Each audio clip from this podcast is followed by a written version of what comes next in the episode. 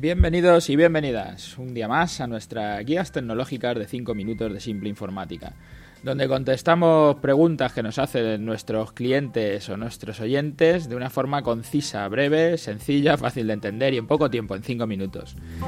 Hoy estamos en el programa 217 que hemos titulado ¿Qué es una NAS?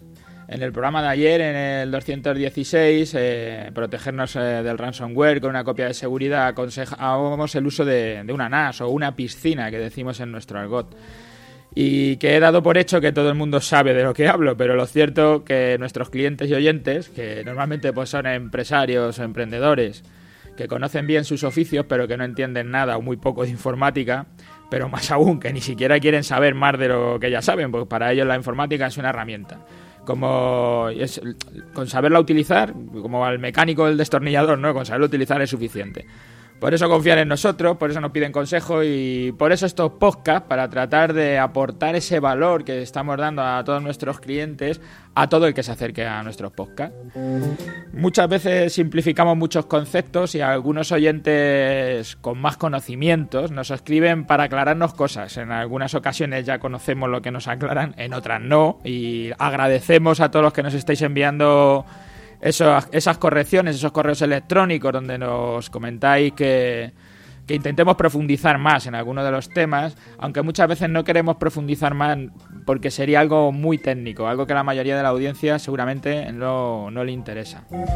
Una NAS, eh, que es lo que contestábamos hoy, que en, en, inglés viene de, la, de las siglas inglés Network Attached Storage, es un dispositivo de almacenamiento en red.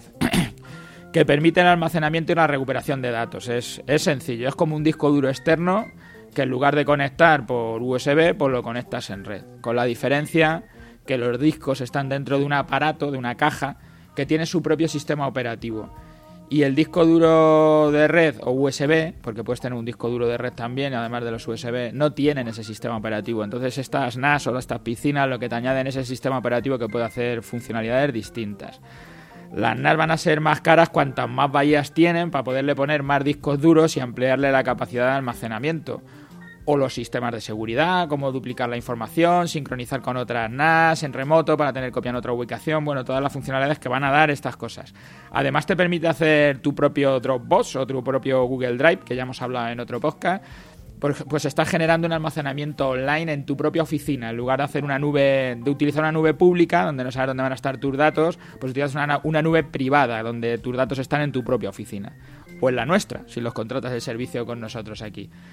Su instalación y forma de uso son muy sencillas y están pensadas para que lo haga personal que no es técnico. Y aunque no son tan rápidas como un disco duro interno conectado dentro del ordenador, tienen velocidades tan buenas pues, como las de muchos servidores que están trabajando en las pymes y microempresas.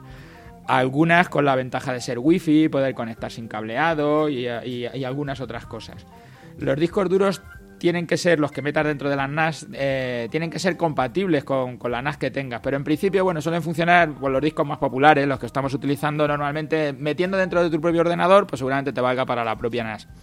Y dependiendo de la NAS, casi cualquier tamaño, puede ser de un tera, de dos, de tres, eh, habría que mirar la NAS específica, pero vamos, en principio es lo que digo, casi todos los más usados y casi todos los discos más normales con todas sus capacidades.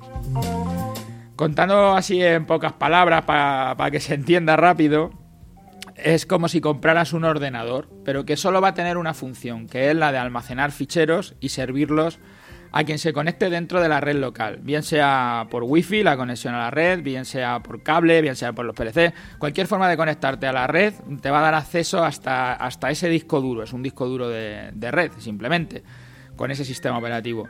Y fuera de la red, cualquiera que desde internet le haga una petición y por supuesto conozca el usuario, la contraseña, la IP la que tiene que preguntar, todo esto, y trabaja y puede trabajar con cualquier sistema operativo, da igual que tú, tu dispositivo, tu móvil, tu tablet, tu ordenador, sea Windows, sea Mac, sea Linux, sea lo que sea, porque este sistema operativo, esta NAS, va a aceptar esa llamada, ese, ese sistema operativo que tú tienes y te va a dar y te va a dar todas las funcionalidades que ya tiene.